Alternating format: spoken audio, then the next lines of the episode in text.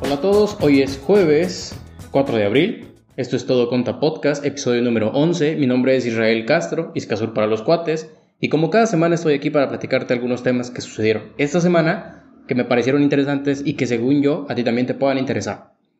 No olvides que este y todos los demás episodios los puedes escuchar en iTunes y Spotify. En ambos lugares nos puedes encontrar como Todo Conta Podcast. Por cierto, te comento que a partir de ahora estaré subiendo este contenido a nuestro canal de YouTube Aún no sé si suba todos los episodios anteriores, pero seguro que este lo estará. Recuerda también que puedes participar enviándonos tus comentarios al 5544 753602 o bien al correo electrónico podcast arroba Comenzamos.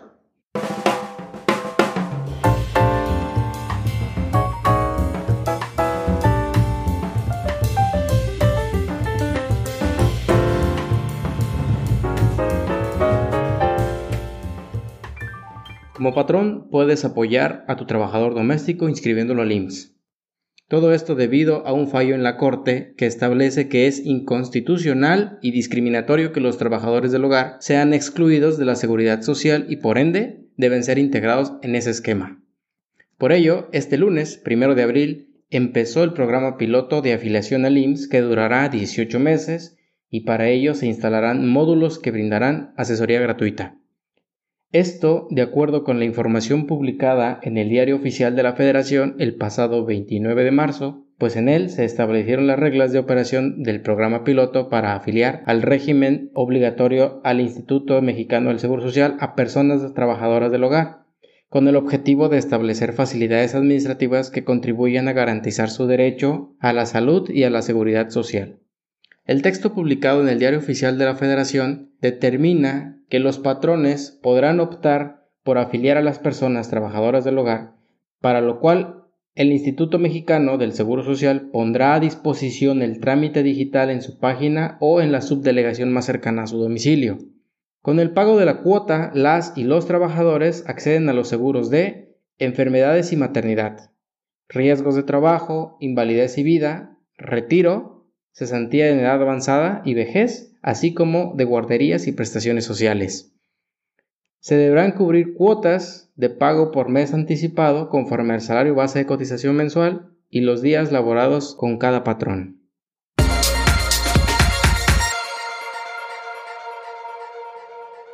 En el podcast pasado hablamos sobre las deducciones personales como elementos para obtener un saldo a favor con mayor seguridad. Si ya presentaste tu declaración o estás a punto de hacerla, en esta ocasión te comentaré cómo puedes saber si tienes un saldo a favor antes de presentarla. La declaración anual para las personas físicas se presenta durante este mes, y eso representa para muchas personas el pagar impuestos, recargos y hasta multas. Por otro lado, también puede representar la existencia de un saldo a favor, así que en esta ocasión te voy a explicar cómo puedes comprobarlo. La forma más sencilla y sin tanta complicación sería utilizar el simulador para presentar tu declaración anual, mismo que se encuentra disponible en la página del SAT. En esta aplicación podrás saber de antemano si cuentas con un saldo a favor o con una cantidad a pagar. Obviamente este tipo de aplicaciones pudieran presentar ciertos errores, tanto a favor como en contra, ya que la información precargada pudiera no encontrarse de todo correcta. De ahí la importancia de tener los servicios de un contador. Pero vamos, en algunos casos pudieras presentar tu declaración anual con un par de clics tal y como la ha venido anunciando la autoridad.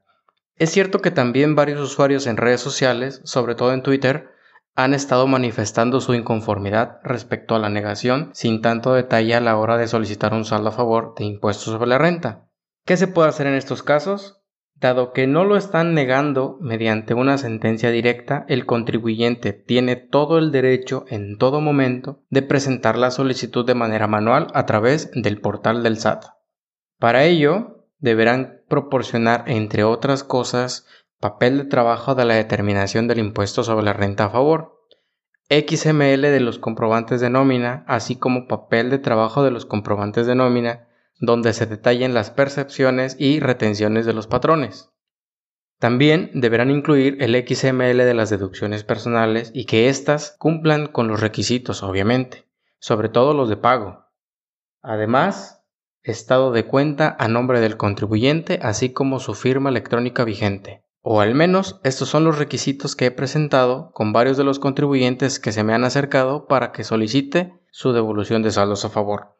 Debo reconocer que cerca de un 70 o 75% de las declaraciones que he presentado año con año, la autoridad nos ha devuelto el dinero sin tanta complicación. El problema viene con el restante, que sería el 30 o 25%.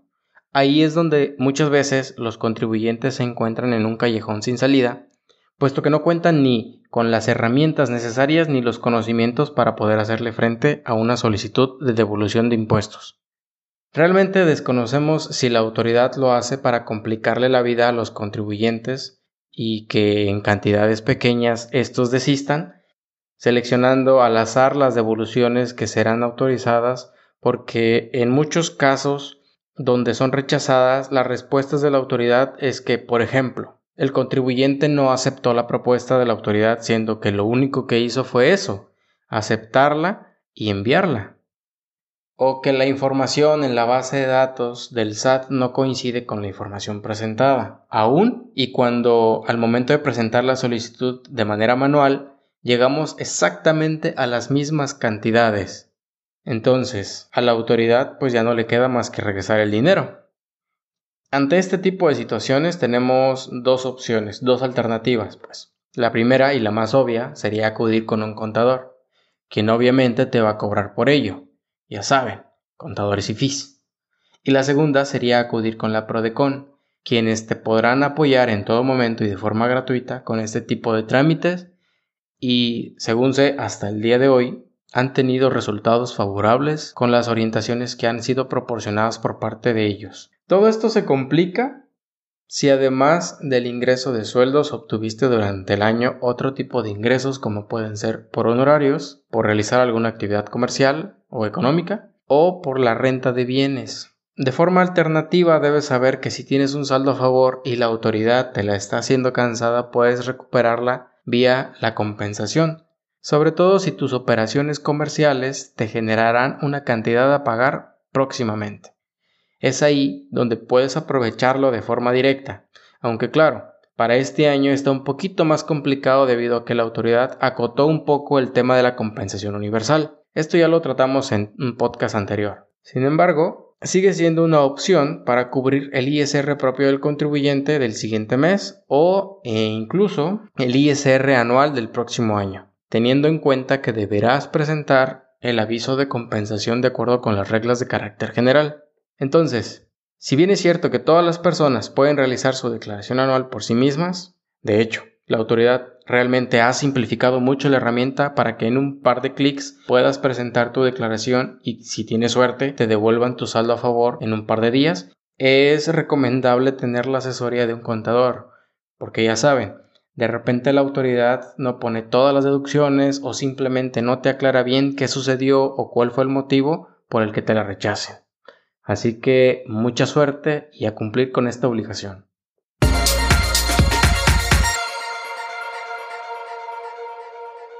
Desde el año pasado, varios contribuyentes manifestaron la existencia de ciertos errores con la información que el SAT tenía de los ingresos de los contribuyentes.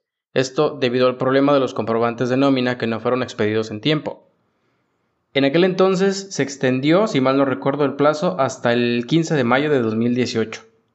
Pues bien, con fecha primero de abril tenemos el anteproyecto de la décima modificación a la resolución miscelánea fiscal para 2018 y la regla especifica ciertos detalles de la emisión de este tipo de comprobantes, siendo ahora la fecha límite el próximo 15 de abril.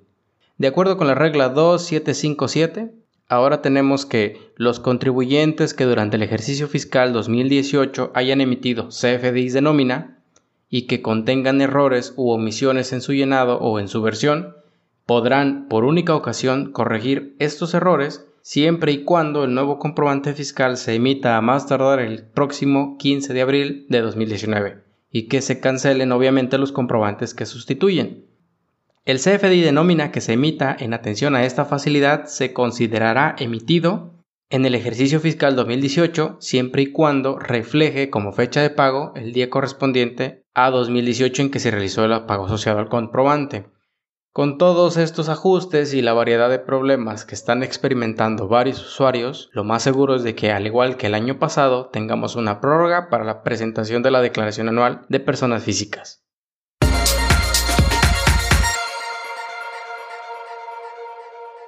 Con tres meses de atraso, comparativamente a otros años, el SAT da a conocer la resolución por la cual les da un tratamiento especial al que denominan régimen aplicable a las asociaciones religiosas, en este caso para el ejercicio fiscal 2019. A continuación, algunos puntos relevantes que señala el documento respectivo. No pagarán ISR por sus ingresos propios y que no sean distribuidos entre sus integrantes. Se exentan hasta por 5 UMAS por los pagos de manutención a los ministros y asociados sí deben pagar ISR por la enajenación de libros u objetos religiosos, así como por intereses y premios. Pueden optar por utilizar mis cuentas y con ello cumplen con lo relativo a la contabilidad electrónica y su envío. Deben expedirse FDIs o bien, en su caso, emitir comprobantes simplificados. Cumplir con el entero de retenciones en su caso. Si realizan actividades grabadas por el IVA deben enterarlo y en su caso cumplir con la DIOT Pueden deducir erogaciones que no rebasen 5 mil pesos sin necesidad de contar con el CFDI siempre y cuando no rebasen el 5% de sus erogaciones del ejercicio fiscal anterior. Y deberán presentar su declaración de ingresos y egresos a más tardar el 15 de febrero. Si desean saber más relacionado con este tema, en las notas de este podcast dejaré el documento completo publicado el pasado 25 de marzo.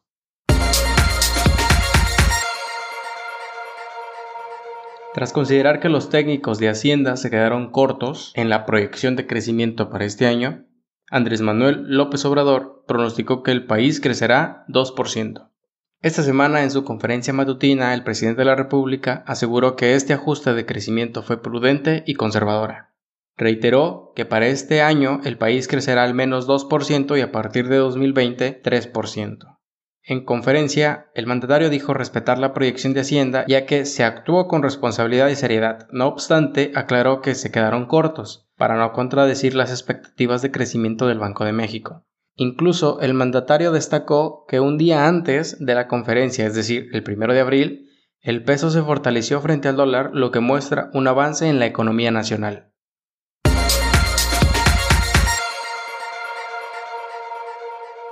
A partir de esta semana, los conductores de empresas como Uber, Uber Eats o Rappi podrán pagar sus impuestos mediante una retención fiscal. Anteriormente los conductores eran responsables de pagar sus impuestos de manera individual como prestadores de servicios y podían afiliarse al régimen de incorporación fiscal.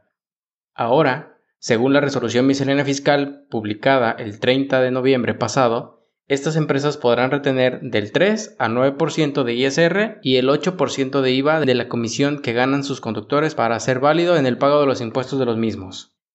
Este cambio no será necesariamente positivo para los conductores que pagaban el impuesto bajo el RIF, ya que eh, serán las plataformas las que decidan cómo se pagan los impuestos de los conductores. Aquellos contribuyentes que pagaban menos mediante el esquema del RIF serán los más perjudicados pues no tendrán impuesto en contra para aplicar dicha retención. No hay garantía de que las plataformas retengan efectivamente los impuestos, pues de momento el pago es opcional, lo que puede favorecer la competencia desleal, generando una diferenciación en el precio final del servicio. Los conductores podrán tener el incentivo de trabajar en plataformas que no les cobren impuestos, lo que incentivará a las plataformas a no grabar a sus usuarios, se considera que este será una especie de plan piloto para ver cómo se puede ir aumentando el padrón fiscal y posteriormente el siguiente paso sería hacerlo obligatorio para todas las empresas. Sin embargo, esta disposición solo grabaría el ingreso de los conductores, pero no el ingreso de las empresas, por lo que no se resuelve el problema de fondo.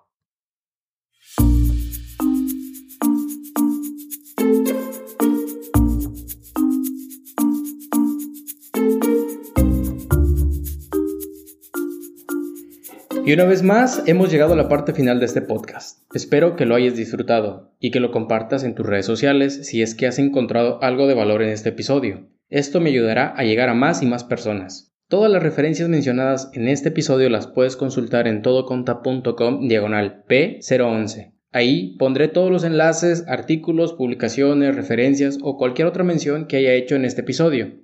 Este podcast lo puedes escuchar todos los jueves a partir de las 10 de la mañana, tiempo del centro de México, por lo que te invito a que te suscribas en cualquiera de las plataformas disponibles. Por ahora me despido, no olvides seguirnos en nuestras redes sociales, en todos lados me encuentras como todo contra. Hasta la próxima.